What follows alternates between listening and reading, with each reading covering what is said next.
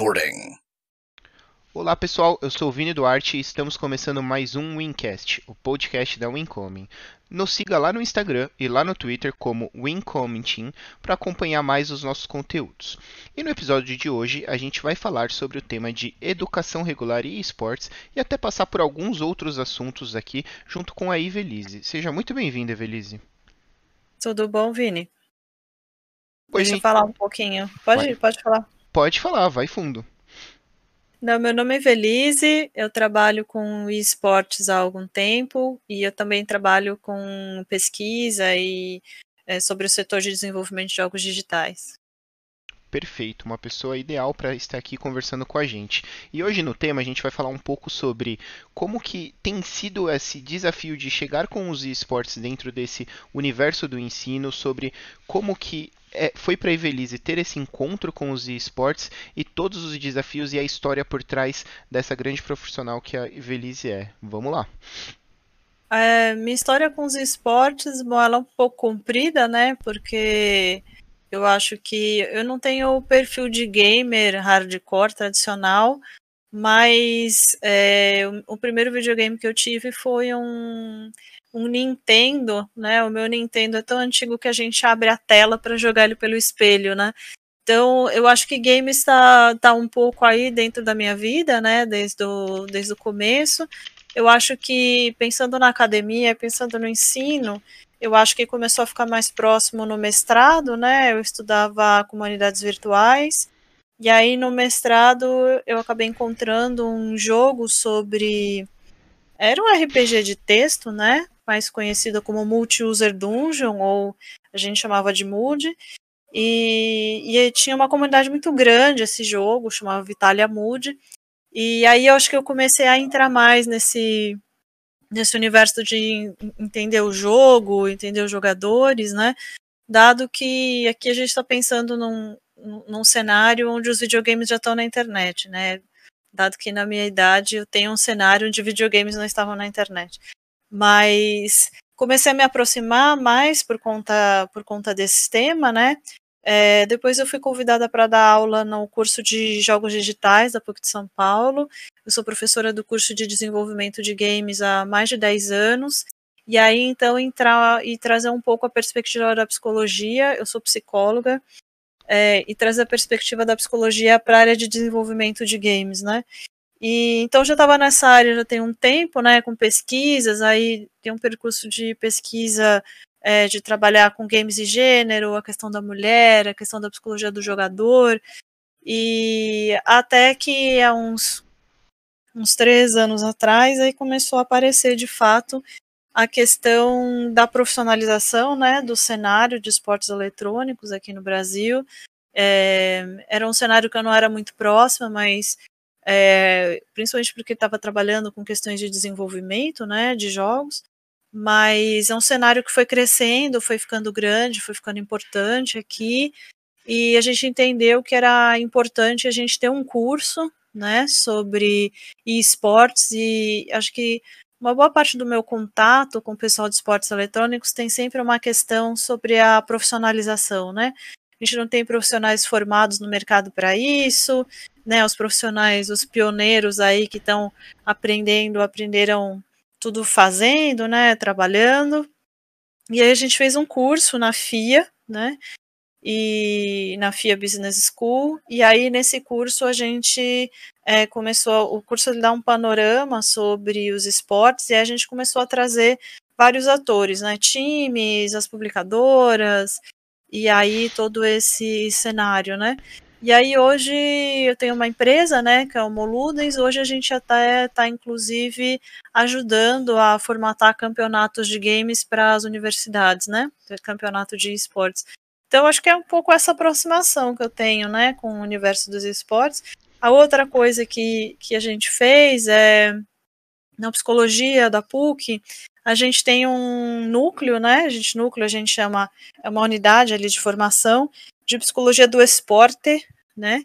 E a gente entendeu que era importante, que era muito de interesse dos alunos, a gente ter uma disciplina que falasse sobre esportes e sobre psicologia de esportes, É, agora a gente tem um curso na PUC de São Paulo só para formar psicólogos, né, e outros profissionais que vão trabalhar nas gaming houses e vão trabalhar aí nos gaming offices, né? Então acho que é meio essa aproximação, Vini, que eu tenho com o assunto, né? Perfeito, e, e, nessa, nessa introdução super simples de algo imenso que é esse seu, seu currículo aqui junto ao, aos games, é, eu vejo que você já tem propriedade para falar de diversos assuntos. É até difícil para a gente conseguir chegar aqui e, e, passar super rápido por alguns, né? Porque você tem tanto essa conexão que ainda é rara hoje em dia dos games com o mundo do ensino. Até você trouxe um pouco desse disclaimer de que é, faz falta ainda, porque o universo vem muito do ponto de vista de ação e ainda não tem todo um, um modelo teórico ali por trás de coisas que, que são básicas e talvez são erros comuns que pode se acumular para que as pessoas aprendam e já executem com um pouco mais de propriedade. É, também você está nesse mundo da psicologia que é incrivelmente importante. Eu, eu ainda não passei aqui no, no Encast com convidada, convidado ou uma convidada que venha desse ramo e é um que eu também acho fenomenal e super importante dentro dos esportes porque a cabeça é o, a principal ferramenta de, desse jogador, né? Diferente de esportes convencionais onde o físico é muito importante, aqui óbvio que o, o físico também, mas a, a parte psicológica é incrivelmente impressionante, impressionantemente importante para que o rendimento seja acima da média. E também é, não podemos deixar de lembrar que você tem uma veia empreendedora aqui dentro, né? Quando a gente fala da Homoludens, porque é, é uma empresa que, que você fundou e, e, se eu não me engano, ela existe já faz uns bons 5 ou 6 anos aí no, no mercado e eu acho super legal porque a gente consegue discorrer sobre muitas coisas. Aí, acho que para começar, se você puder dar um resuminho do que é o Homoludens, até para o pessoal saber quando é, for pesquisar e entender um pouco mais da empresa. É, eu vou começar pelo Homoludens, mas aí eu queria falar sobre umas outras coisas que você levantou também. A Homoludens é uma empresa, a gente faz é, pesquisa e consultoria, né? Então, acho que o primeiro projeto grande que a gente fez foi o primeiro censo de jogos digitais, é, que foi contratado pelo BNDES. A gente fez uma pesquisa extensa, não só nossa empresa, mas nossa empresa com. A gente tinha um pool de universidades, instituições e empresas que estavam fazendo essa pesquisa, e a gente fez o primeiro mapeamento de games para o BNDES no ano de, de 2012, né? E, então, acho que essa foi uma das primeiras pesquisas grandes que a gente fez. Depois, é, a gente fez algumas outras pesquisas para a Secretaria da Cultura, fez uma pesquisa para a SEDECT, é, e o ano, em 2018, a gente fez o segundo censo de jogos digitais. É, o censo é um censo para falar sobre indústria de jogos digitais no Brasil, ele não é uma pesquisa de mercado. O censo é para saber quem são as empresas de jogos, basicamente o que, que elas fazem, o que, que elas comem, onde elas moram, né? Quanto elas ganham, enfim. Mas como qual é o estado da arte da, das empresas aqui no Brasil, é, é, importante a gente fazer uma diferença, assim, quando a gente pensa em censo, a gente está falando de amostragem, a gente não está pensando em mapeamento, né? Eu falo porque é comum as pessoas falarem assim, ah, mas vocês não mapearam todas as empresas. Não, isso é um, é um trabalho de mapeamento, né? O censo, quando a gente pensa no censo brasileiro, o censo fala com uma amostra de brasileiros, né? Ele não não está mapeando todas as pessoas. Então, essa foi uma, uma das pesquisas é, importantes que a gente fez. É, a gente tem trabalhado com outros projetos. Um dos projetos que a gente tem agora, a gente está lançando um livro sobre crianças, é, adolescentes e suas famílias com relação a games, né? Então, como que os pais e cuidadores podem orientar crianças e adolescentes a lidar de uma forma mais positiva, né, com videogames. A gente tem uma cultura de desinformação muito grande com games aqui no Brasil, então é, game, é, a gente vê de tudo, assim, mas é, games vão derreter o cérebro das crianças, elas vão ficar dependentes e elas vão ficar violentas. E a proposta do livro é discutir um pouco esses mitos, né, sobre sobre o uso de videogame, sobre o tempo, enfim, todas essas todas essas coisas. Agora a gente está com um projeto para uma universidade e, e é um campeonato de esportes e a gente faz live para os professores. Que legal, muito diferente.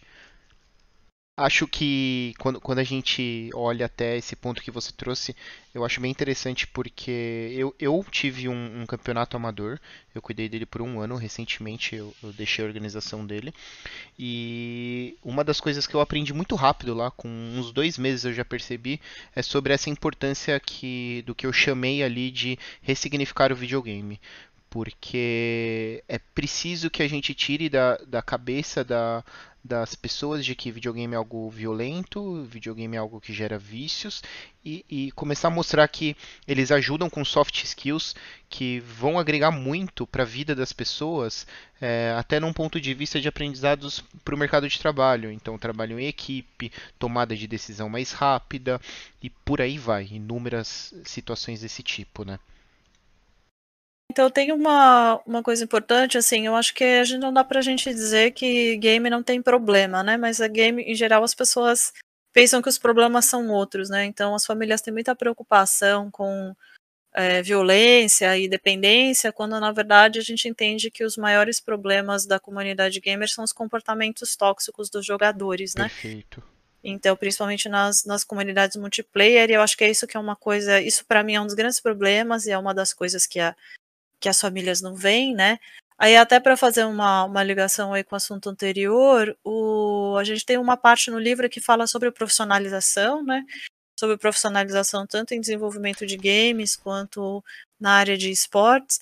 E aí até voltando a falar disso, né? Eu acho importante a gente lembrar que a gente não tem profissionalização aqui no Brasil, né? Fora do Brasil, a gente tem é, faculdades, a gente tem incentivos, né? Então, a Coreia tem já cursos universitários para formar quem vai trabalhar com esportes, né? A Coreia é líder aí no segmento educacional, não só educacional, né?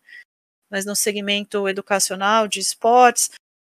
Nos Estados Unidos tem muitas especializações sobre psicologia esportiva, e dentro da psicologia esportiva você insere, né? Então, é, nos Estados Unidos tem bolsas de estudos para jogadores de esportes eletrônicos, né? Perfeito. Então, acho que aqui no Brasil é que a gente está um pouquinho atrasado, né? Agora está surgindo muitos cursos novos, né? Mas como graduação ainda não vem nenhuma iniciativa. Tem bastante curso de extensão, curso de especialização, pessoas que fazem lives e tudo, mas como graduação ainda não vi nenhuma iniciativa. Sim. E, e, e, como que você vê a importância disso, de a gente começar a ter esse, esse tipo de curso, é, vou chamar aqui de oficial, acho que só para facilitar o entendimento, porque eu, eu vejo muito que de um, dois anos para cá, tem aparecido muitos cursos de games é, naquele sentido igual o curso de investidor, de ganhe um milhão de dólares em duas semanas. É, e, e, tem tido muito serviço de assinatura para é, entrar, entrar em cursos e muitos são meio vazios. Eles te ensinam superficialmente coisas que são acumulados ali é, de outros cursos, outras histórias, mas a gente não tem talvez uma base curricular pronta aqui sobre como é, ensinar sobre esportes dentro do Brasil. Pelo menos eu desconheço. É, como que você vê isso e até se você tem informações aqui que eu não tenho a, a respeito desse assunto? É, eu acho que primeiro a gente precisa fazer uma reflexão do quanto o cenário de esportes ele é uma coisa nova e ele precisa de uma graduação nova, ou quanto ele é uma especialização dos cursos que a gente já tem. Então, por exemplo, ele pode ser uma especialização do curso de direito, do curso de psicologia, do curso de administração, do curso de, de tecnologia desportiva, do curso de comunicação, né? Então, eu acho que isso é uma reflexão para fazer, porque para pensar em um curso de graduação, a gente tem que pensar qual é o perfil de profissional que a gente quer formar. E nem tudo que a gente faz a gente tem uma graduação específica, né? Mas eu acho que isso é uma reflexão para fazer. Talvez, né? É, ao invés da gente ter uma graduação nova, talvez fosse mais interessante a gente inserir o tema dos esportes em todas as outras graduações. Certo. Em muitas graduações a gente vai precisar discutir esse tema, né? O que eu vejo é assim, é que uma às vezes as graduações tradicionais têm uma, uma resistência de inserir o tema de videogames na grade, né? Então, eu acho, eu acho interessante, porque trabalho de conclusão de curso de psicologia, É, os alunos sabem que eu trabalho nessa área, então a PUC agora tem vários, mas é, se você não insere isso, o aluno não sabe que aquilo pode ser um tema do trabalho do psicólogo, entendeu? Perfeito. Então, eu entendo que talvez é, vai ter que fazer uma reflexão de que tipo de profissional você quer formar, dado esse tipo de profissional, se é melhor ele ter um curso de especialização. Não sei, de repente a gente pode ter alguém de audiovisual especializado em esportes, porque o corte da câmera é outro, porque você tem que ser jogador para entender o que está acontecendo, porque você tem que entender o que, que é importante para ser mostrado naquele momento, que está acontecendo 200 mil coisas ao mesmo tempo, né? Se a gente pensar uma partida de LoL, por exemplo, tá acontecendo um monte de coisa. Tem uhum. seis, tem dez pessoas fazendo coisas, né? Então, não sei, talvez a gente possa pensar em especializações. E eu acho que vai depender um pouco do que que vai do que que vai virar o cenário, né?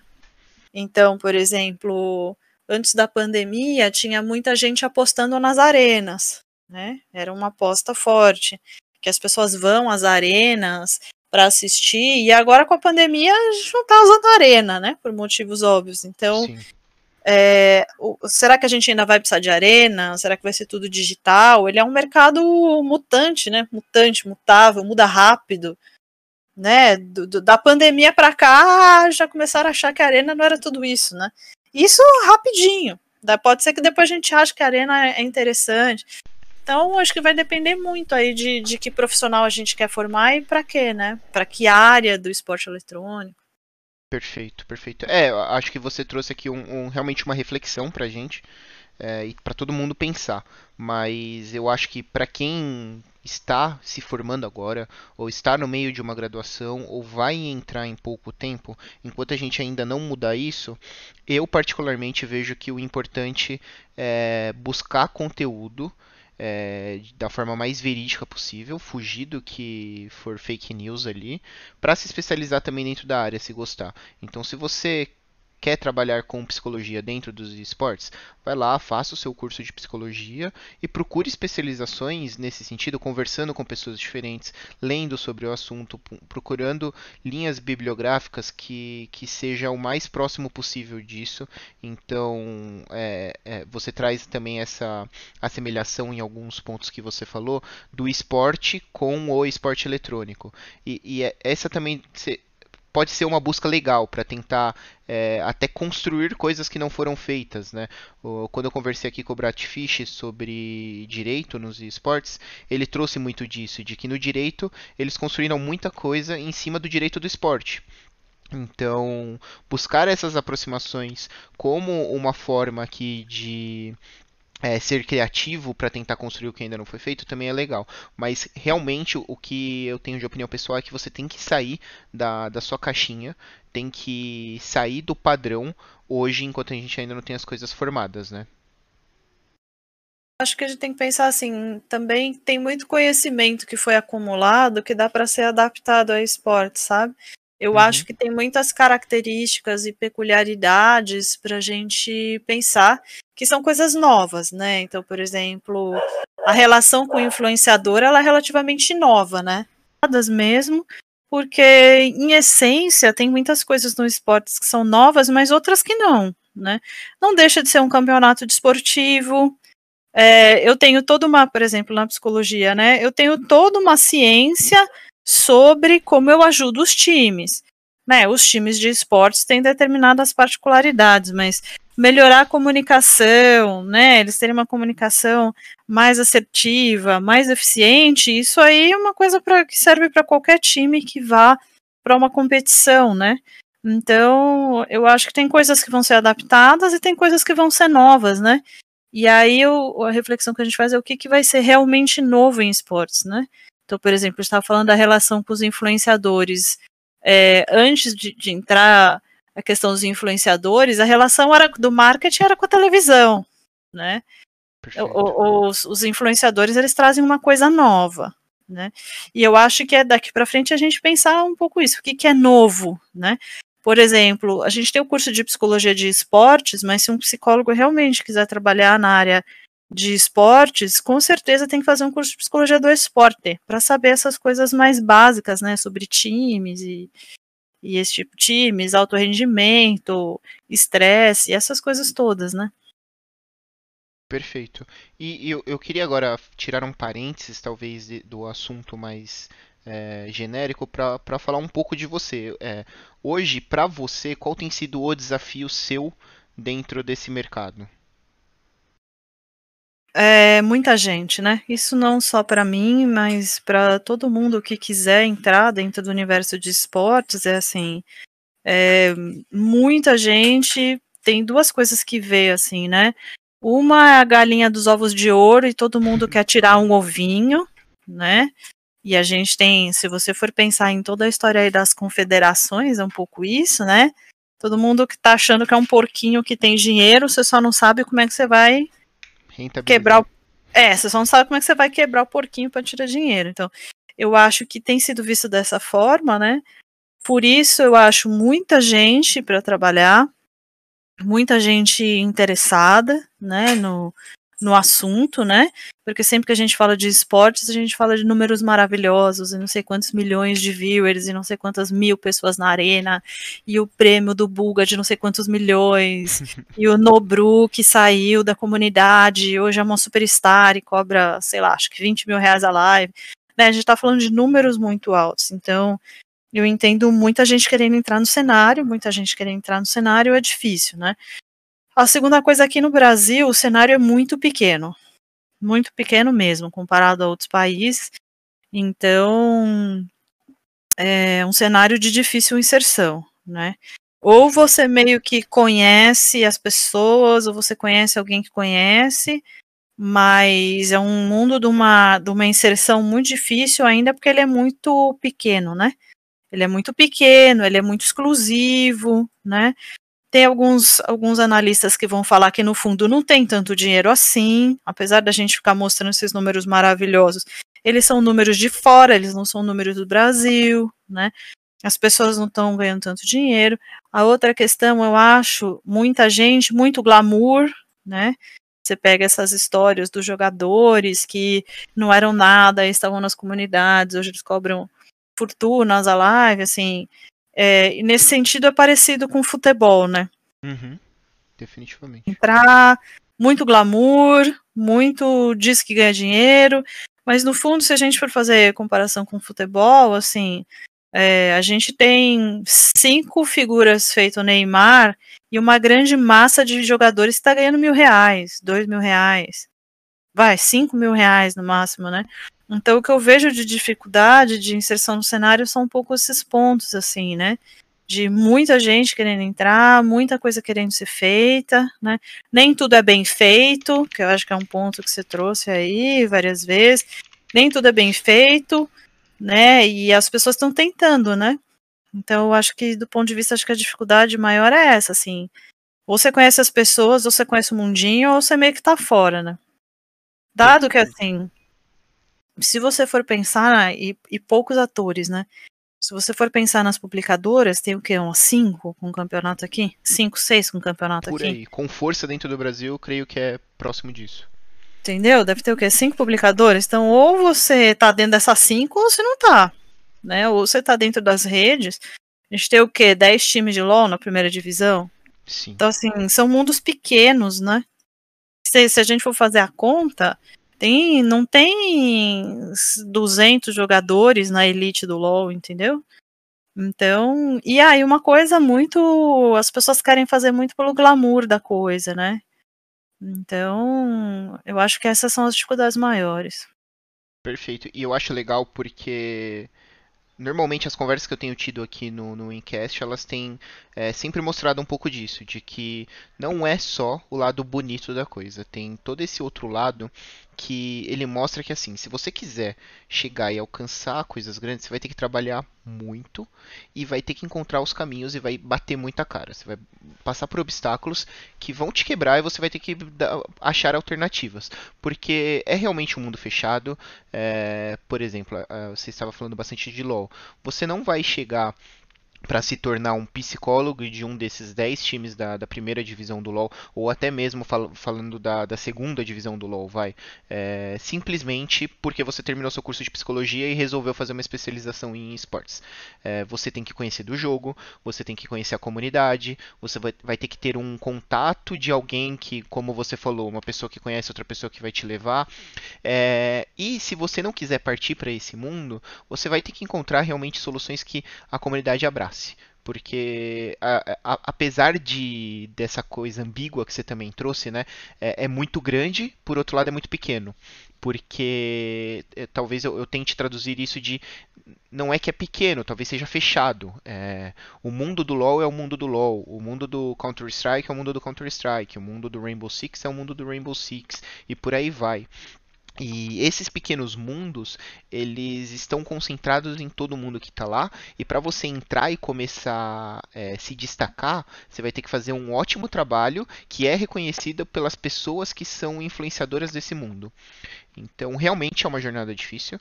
É, realmente você tem que querer, realmente você tem que despender tempo. E se você estiver indo só atrás do, do glamour, realmente não vai dar certo. Porque é como você falou também: o Nobru é o Nobru. Não tem cinco Nobrus no, no Brasil. É, e, e, até é, é, é, aqui voltamos a essa ambiguidade né, de números. Eu adoro o case do Nobru porque é, ele sozinho ele já é maior que muitas emissoras de TV. E ontem mesmo eu estava acompanhando a live dele, que ele estava fazendo a final do campeonato dele. E é, é, basicamente um programa de TV já. Não é uma live da Twitch onde ele coloca uma facecam e a, aparece ele jogando do lado da carinha dele aparecendo ali. Não, ele está num estúdio, ele entra, ele se apresenta com uma música, jogo de luzes, ele vai numa tela passando N informações, o chat vai aparecendo para ele é, dentro da tela, para ele acompanhando. E é aquele chat, nossa, você não consegue nem acompanhar mais de tantas pessoas assistindo. É, é uma celebridade num nível realmente Neymar, igual você trouxe, né? Então, é um mundo que também do ponto de vista de dinheiro, eu acho que para fechar aqui a, a minha participação de, nesse assunto, eu, eu até comentei em outras conversas, é interessante porque o, o dinheiro ele ainda é, é, muito pouco de investimento e ele é muito de resultados. Então, quando a gente vê esses grandes números, é, eles são números que vêm do que é rentabilizado a partir de conquistas. Então, é o quanto o Nobru gera de audiência, é o quanto que o Corinthians Free Fire gera de resultados nacionais e internacionais e por aí vai. Mas ele ainda não é um número que veio grandes empresas estão colocando grandes investimentos para aparecerem. Esse mundo ainda está sendo construído. Então, tem que ter cuidado para que o gasto que você tenha não seja maior do que os seus números no mercado, porque isso é muito fácil de acontecer, dado que é um dinheiro, digamos assim, não real, né? É, então, eu acho que tem que. É, tem uma outra coisa, outra coisa que você falou, é que assim, é, muitas das pessoas que estão no mercado, elas trabalharam muitas horas de graça antes de conseguir alguma coisa, né? Então, eu acho que muitas horas de graça, seja muitas horas jogando, seja muitas horas produzindo conteúdo, né? Seja, enfim, seja se fazendo curso, seja especializando. Então, assim, tem um trabalho prévio, né? Muito grande para você entrar nesse, para você entrar nesse mercado, né? Perfeito, acho que até pensando nesse assunto, tem um outro case que é super legal, que é de um jogador que ele é um, um novo fenômeno dentro do Rainbow Six, que é o Murilo Muzi. E ele se tornou um dos melhores jogadores do mundo. O time dele foi vice-campeão mundial esse ano. E na história dele, ele cresceu dentro do Rainbow Six de uma forma muito atípica, que não acontece normalmente. Por quê? Porque ele não tinha esses contatos todos. E aí o que ele fazia? Ele jogava individualmente e ele jogava em torno de 6 a 8 horas por dia, porque ele se propôs a ser o cara que mais soltava vídeos de conteúdo com highlights, que são as grandes jogadas dele. E para você conseguir fazer um vídeo de 3, 5 minutos jogando, você precisa de 6 a 8 horas por dia jogando. É, porque você joga uma partida inteira de 40 minutos e muitas vezes você não consegue tirar 10 segundos de grandes jogadas. Então é um, é um trabalho árduo e ele fez isso, se tornou um dos maiores, entre aspas, youtubers É, ele não produzia grandes conteúdos além das jogadas dele, né? Mas nesse sentido ele produzia jogadas muito bonitas e, e diferentes. E é, foi um trabalho que ele fez durante dois anos, um adolescente, tirou todo o tempo dele livre para isso, jogava de madrugada, tinha dificuldades, a mãe dele fala muito disso também em algumas entrevistas, e se tornou um fenômeno assim, por muito esforço. Mas quanto tempo que demorou e qual que foi todo o, o esse suor que ele teve para chegar, né? É, é, uma situação realmente complexa. É... Diga. Acho que você tem mais algum ponto em relação a isso? Pode passar para o próximo. Vamos embora então. É, eu queria entender para você é, se, se você enxerga aqui de expectativas e do futuro em relação aos esportes como carreira mesmo, assim. O que, que você enxerga lá na frente? É, aqui sem colocar prazos, né? Porque como você falou, esse mercado é muito mutável, ele varia muito e hoje, como você disse da arena, é uma realidade que todo mundo ama, amanhã pode ser não ser, vai saber se vai voltar, mas como que você enxerga que vão vai caminhar esse sentido profissional. Então, hoje um adolescente que tenha seus 12 anos, está entrando aí na adolescência, é, gosta muito de jogos, ainda não sabe nem o que quer da vida, mas sabe que gosta de jogos, não necessariamente ser pro player. Como que você acha que vai ser o futuro para esse adolescente? É, primeira coisa que eu acho que eu sempre falo para todo mundo é você pensar que pro player é uma das profissões, mas tem uma quantidade enorme de profissões que pode trabalhar no cenário, né?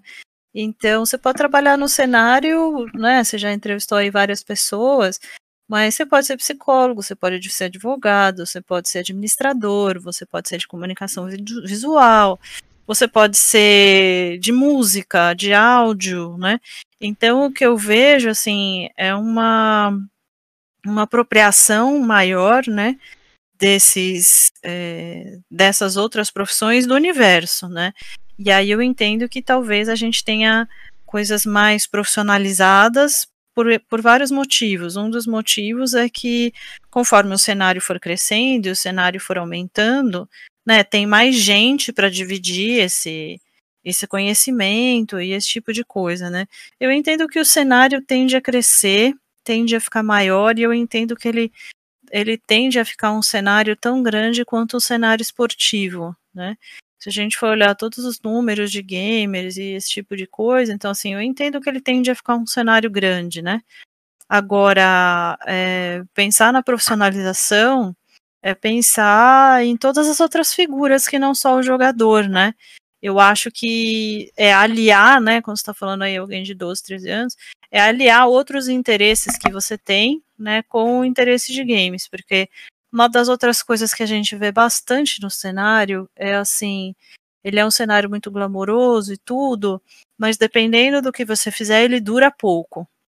E no momento aqui no Brasil ele também não paga muito. Então, tá bom você trabalhar numa gaming house de manager ganhando dois mil reais enquanto você tem 22 anos. Eu não sei se com 40 você vai querer fazer isso, sabe? É, pro player é muito, é muito raro a gente ter figuras feito BRTT que estão com quase 30 anos e, e, e ainda estão jogando. A grande maioria dos jogadores fica três anos no cenário e sai, vai fazer outras coisas e vai ser influenciador, né? Se conseguir, vai ser influenciador, vai ser técnico, né? Então, eu acho que são coisas para considerar nas decisões, né? De repente você pode falar, ó, posso, posso fazer direito, posso trabalhar no cenário, dentro do cenário e fora dele, né? Posso trabalhar com audiovisual, posso trabalhar no cenário, posso trabalhar fora dele. Então, eu acho que abrir o leque dessa coisa de jogador pro player, sabe? Que é o mais visível, né? Mas tem uma quantidade enorme de coisas aí para fazer. Eu entendo que o cenário tende a crescer, tende a crescer e tende a pagar mais, e eu acho que a tendência aqui no Brasil é o cenário se profissionalizar mais. Né? Inclusive falando dos jogadores. Na verdade, uma das coisas que a gente escuta com frequência é que os jogadores não são profissionais, né? Você é o menino que ficava jogando atrás do computador e aí você tem muitas dificuldades para entender que aquilo é uma profissão, para entender que você tem responsabilidades com o patrocinador, para entender que você tem responsabilidade com os times, né? Então, esse tipo de profissionalização eu entendo também que tende a crescer. É, é engraçado porque são problemas parecidos com que a gente é, que é super acostumado a ver com futebol, né? Mas em escalas diferentes. E, e é interessante isso que você traz desse aprendizado, disso de entender que é profissão e até essa mensagem que, que eu concluo aqui como um cuidado, assim. Não jogue, não aposte todas as suas fichas, mesmo se você for o melhor do mundo aqui, não aposte todas as suas fichas nisso. Tenha sempre um plano é, por trás é, onde você vai aprender algo diferente, vai especializar, especializar em algo novo, para que amanhã ou depois você tenha essa escapatória, né? Então, é, você é, é, um jogador, você está lá no, no, num time profissional. O que, que você está fazendo além de jogar? É, obviamente, 80% é, do seu tempo tem que estar dedicado ao que você está fazendo, claro, senão você, também vai acabar perdendo seu espaço, mas dedique uma parte do seu tempo aí para tentar aprender e se dedicar a coisas diferentes que vão te dar opções é, em caso de, de mudanças no cenário que realmente ainda é tão, tão é, mutável, né? É, tem outra coisa também. Acho que assim como outros esportes, a aposentadoria ela vem cedo, né? Sim. Mesmo mesmo para os profissionais, né? É, tem autores que falam que o pico da coordenação motora é 23 anos, 22, 20, pico da coordenação motora é 22 anos, e para jogos como LoL é, é, fundamental essa coordenação motora. Para jogos como CS tem outras estratégias e tudo, né? Mas passou dessa idade, você não está mais no auge da sua capacidade física, vamos dizer assim, né? E, e aí é como um atleta comum mesmo, né? Você, você dificilmente você vai continuar nessa performance depois com mais idade, né? Perfeito. É, acho que até antes da gente fechar, eu só queria entrar numa pergunta que é, eu, eu costumo gostar de fazer é, sempre que vem uma, uma convidada mulher aqui, que é perguntar sempre como que é os desafios de ser mulher e estar de alguma forma dentro do, do cenário, seja sendo jogadora ou até mesmo no, do ponto de vista de ser uma, uma professora, uma psicóloga como você, porque eu gosto de passar a mensagem da conscientização, da importância disso, e porque senão a gente deixa de lado e vai esquecendo esse problema que assim como você trouxe da toxicidade, que é super grave, esse é um, uma parte da toxicidade que afasta esse público que hoje, quando a gente vê até algumas pesquisas aqui no, no Brasil, já mostra que mulheres é a maioria do público gamer, né? Quando a gente acumula o todo. É, então só queria ouvir rapidinho de você um pouco sobre isso. Eu acho que é um problema grande do cenário, com certeza. É, é um cenário muito sexista, né? Só para você ter uma ideia, o cenário de LoL, os times podem ser mistos, não está escrito em nenhum lugar que tem time masculino e time feminino. Perfeito. Né? Então, só que você não vê mulher no cenário. Né? Eu acho que tem, é, tem várias coisas. Uma das coisas é como a comunidade é muito machista e muito tóxica, não é que não tem meninas que jogam, elas não sobrevivem a esse cenário. Né? Elas são submetidas a ofensas, elas são submetidas a humilhações que não dá para ficar nesse cenário, né? Ninguém, se você for pegar um jogador homem, ninguém fica falando para você o tempo todo, abre aí a câmera para ver seus peitos, que são coisas que se fala para uma jogadora mulher, né? Então, eu entendo que e ser uma e ser uma profissional mulher dentro do cenário, eu acho que tem dificuldades, por exemplo. Eu conheço várias psicólogas do esporte e aí elas contam cenas assim, tipo, foi no campeonato e o técnico do outro time tentou passar a mão na bunda dela, né? Impressionante. É, é, acontece em cenário profissional, em cenário profissional. É, de você ter jogador que falar que não vai fazer o que você está propondo porque não quer conversar com mulher, né? É, esse tipo de coisa. Eu entendo que nos times é, tem bastante uma conduta de como a organização geral do time é, lida com, com esse fato, né? E acho que isso é uma coisa importante. Mas é, eu acho que é importante que os times façam uma um, é, ações nesse sentido, mas não ações que são faz de conta, entendeu? Porque às vezes tem. O cenário todo faz isso, as publicadoras, times, todo o cenário, às vezes faz essas ações de faz de conta, né? Então, ah, a gente quer, vai fazer um campeonato feminino, mas aí você tem que abrir a câmera para você provar que é mulher, sabe? Então, eu acho que tem ações nesse sentido, mas eu acho que as ações ainda são suficientes e muitas vezes elas são ações de marketing, não ações de inclusão de fato, né? Então, eu entendo que nesse sentido é, é complicado. Pensando no cenário de, de negócios, que é o cenário que eu atuo mais, eu acho que as mulheres que já estão estabelecidas têm menos dificuldade, né? E eu acho que tem uma questão de faixa etária também. Mas eu entendo que as, as, as, as jovens que estão entrando no mercado têm muitas dificuldades de se inserir, né? É, nesse sentido, por conta dessa. Como se você não fizesse parte do cenário. E tem uma coisa que eu acho que é sempre da inserção da mulher, que é difícil, é que é. Você conhece aquela história da carteirinha gamer? Você conhece esse quadrinho? Não. Não, carteirinha gamer é o seguinte: toda vez que tem uma, entra uma mulher no, no cenário, né? Você quer que a mulher prove que ela conhece de videogame. Né? Certo. Esse provar que a mulher é, sabe de videogame, é, tem uma tirinha, esqueci o nome do autor, da autora, ela fala que você tem que ter carteirinha gamer, né? Então você tem que tirar a sua carteirinha gamer do bolso, você dá a sua carteirinha gamer para provar que você faz parte do clube, que é uma coisa que os homens não são submetidos, né? Perfeito. Então, prova que você conhece, prova que você sabe jogar, né? Uma das psicólogas que eu conversei, antes dela fazer o trabalho, eles obrigaram ela a jogar junto, porque eles queriam ter certeza que ela conhecia o jogo. E isso ela entrou como profissional já, né? Perfeito. E ela teve que jogar com eles para mostrar que ela conhecia o jogo. Ela não era uma boa jogadora, mas ela jogava, ela conhecia o cenário, né? Então, a carteirinha gamer é um, é um ponto importante, né? Ficar pedindo a carteirinha gamer, né?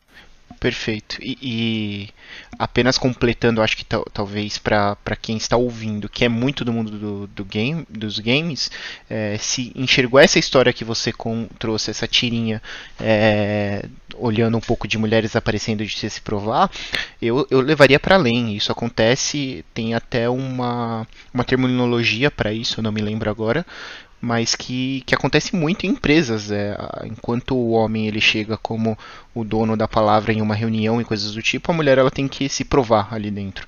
Ela tem que tirar a carteirinha dela é, de outras coisas que não é só gamer, né, o que é super complexo. Isso, chama Camila Torrano, a artista que fez a, a, a tirinha aí da, da carteirinha gamer, né? Mas é uma coisa de, de ter que provar as habilidades, de ter que mostrar que você conhece, né? Então, eu acho que no, é, pensando em profissionais no cenário, eu não estou nem pensando nas jogadoras, né?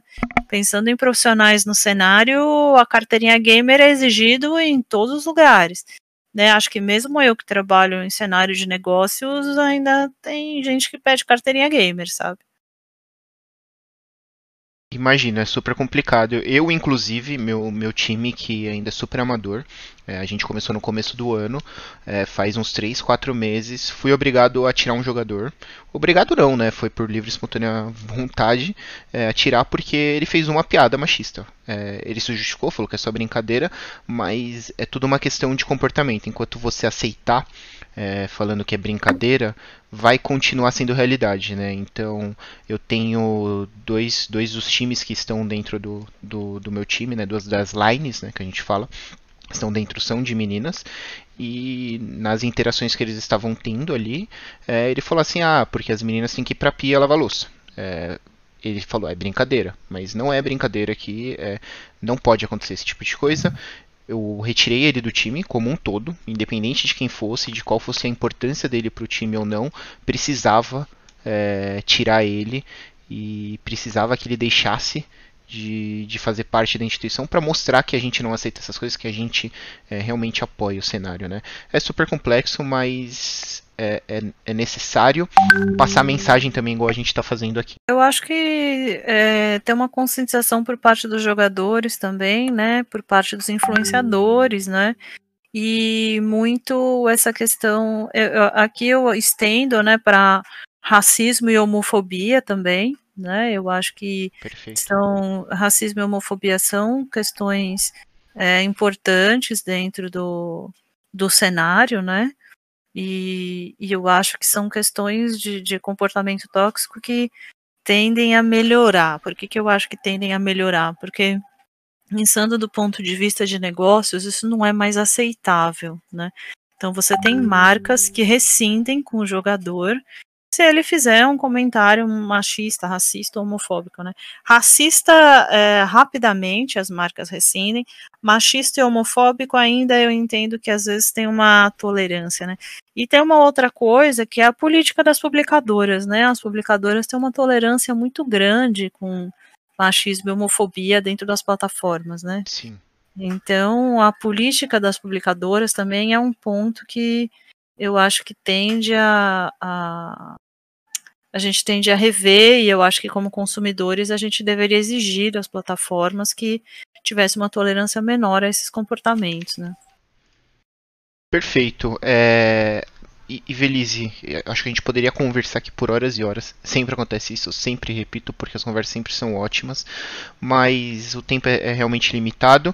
E eu queria agora deixar um espaço para você falar do que for, se tem algum assunto que a gente não, não passou, não conversou e você também quiser é, falar aqui porque você acha importante a gente passar a mensagem, fica à vontade. É, também fazer um pouco aqui do, do seu merchan, das suas redes sociais, caso você queira, dos seus projetos, é, para que todo mundo também conheça. Fica à vontade, agora é um, uma parte sua para expor o que você quiser. É, o que eu acho importante desse último assunto que a gente falou é uma conscientização dos jogadores, uma conscientização da comunidade gamer que esses assuntos eles são importantes eles magoam as pessoas, né? E eu acho que, que tem uma tolerância muito grande porque as pessoas estão pouco preocupadas com os outros, né? E estão muito numa coisa de é assim que as coisas acontecem, é assim que funciona, e se você quiser participa, ou então você não foi forte o suficiente para ficar, né? E eu acho que isso tá, é, tem questões maiores, né? de você incluir outras pessoas nesse universo, né, e da importância de incluir. Então, eu acho que é um tema aí, eu não vou me estender muito, mas é um tema que daria bastante discussão, né. É, os projetos que a gente tem agora, se, se as pessoas quiserem é, seguir a gente na, nas redes sociais, é só procurar as redes da Homoludas, né, a gente está no, principalmente no LinkedIn, mas também tem Facebook, Instagram, e é, o livro que a gente está lançando agora, né, que a gente apelidou de cartilha de games para as famílias, né, é, o livro vai ficar disponível gratuitamente na internet, no site cartilhagames.com.br, é, para download gratuito. E, gente, vocês podem dar download e compartilhar. Eu acho que uma das preocupações grandes que a gente teve no livro é dar um olhar para o livro que seja um olhar de dentro que seja um olhar gamer, né, e, e que a gente possa falar da realidade gamer para as famílias e não um olhar externo para os jogadores, né. Para isso, a gente conversou com muitas crianças, com muitos jovens, com muitos jogadores, né, profissionais do mercado, então eu acho que a gente conseguiu pegar o espírito gamer. Que legal. E quando que vai ao ar esse livro ou ele já está? Ele, a gente tem uma live no dia 3 do 9, é, e a gente vai fazer o lançamento do livro, depois vai ficar disponível para download. Que legal. Então provavelmente todo mundo já vai ouvir porque esse podcast já estará publicado quando tiver ocorrido essa live. É, farei também todo o possível para compartilhar aqui. Acho sensacional esse tipo de, de conteúdo. Inclusive já fiz alguns posts é, com minhas palavras falando sobre um pouco sobre isso, é, para que o, alguns gamers passem para os pais a importância e algumas coisas que acontecem dentro do mundo do gamer que também ajuda, não é de todo ruim, igual a gente já discutiu bastante. E acho que é isso. É, queria agradecer todo mundo que ouviu, todo mundo que chegou até aqui, que acompanhou esse episódio e que está com a gente aqui sempre. É, de novo, segue a gente lá no Instagram, segue a gente lá no Twitter como Incoming Team. A gente faz muito conteúdo, fala um pouco de dados, fala um pouco de números. Com certeza vou fazer algum post relacionado é, a esses pontos aqui que a Evelise trouxe da carteirinha gamer. É um assunto muito legal que é, que é importante da gente tratar. E é isso. Queria agradecer todo mundo. Queria te agradecer também pela participação, Evelise, pela disponibilidade de tempo para conversar aqui com a gente. Muito obrigado, viu? Obrigada, Vini. É isso aí, pessoal. Mais uma vitória para conta. Valeu, Wincasters. Tchau, tchau.